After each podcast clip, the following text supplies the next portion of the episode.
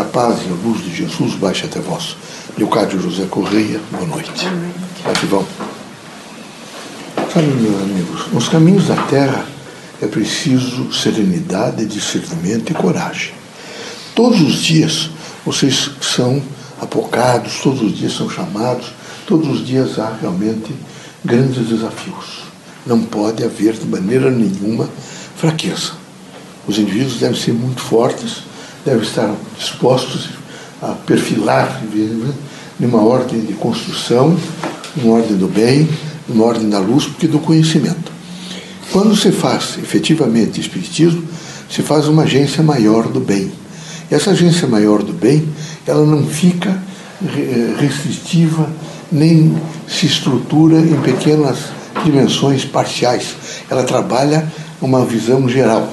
Ela, quer realmente promover o homem, ela quer estruturar elementos positivos para que o homem possa crescer, ela quer que o homem entenda bem o que é amor, o que é fraternidade, o que é luz, o que é o conhecimento, consequentemente, ela está permanentemente sensibilizando o homem a um status quo, vejo, de um indivíduo inteligente, racional. Essa racionalidade crítica, que tem que ser imperativa e permitir que vocês realmente resolvam as contingências do cotidiano da melhor forma possível, há de sempre trazer a vocês equilíbrio, paz, serenidade, fraternidade.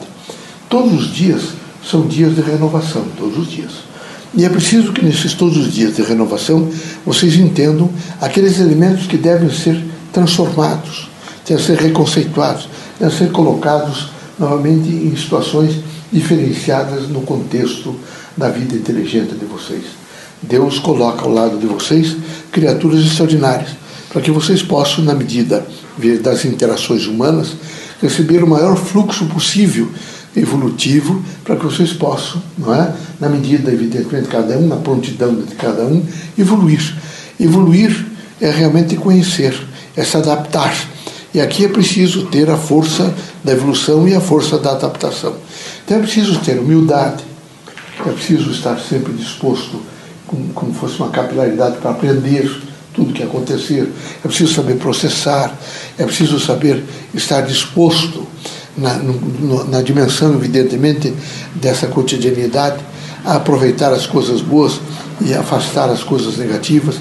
E, enfim, viver, vejo, em um texto, em um contexto de equilíbrio. E esse texto, contexto de equilíbrio, significa mais do que nunca um autodomínio, um autocontrole, uma visão crítica de si mesmo. Cada um deve ter uma visão crítica de si mesmo. Como é que eu sou? Como é que, nesse momento, eu vivo? Eu estou melhorando? Todo mundo tem que melhorar aqui. Tem que haver um processo de melhora, de qualificação da própria vida. Para isso, a gente tem que estar, nós, espíritos, permanentemente convocando vocês para uma dimensão de autoconhecimento, de autocontrole, é? uma visão crítica de vocês no espaço, consequentemente, uma, uma, uma dimensão de crescimento da sua identidade. A cada dia que passa, vocês devem permitir um crescimento da identidade.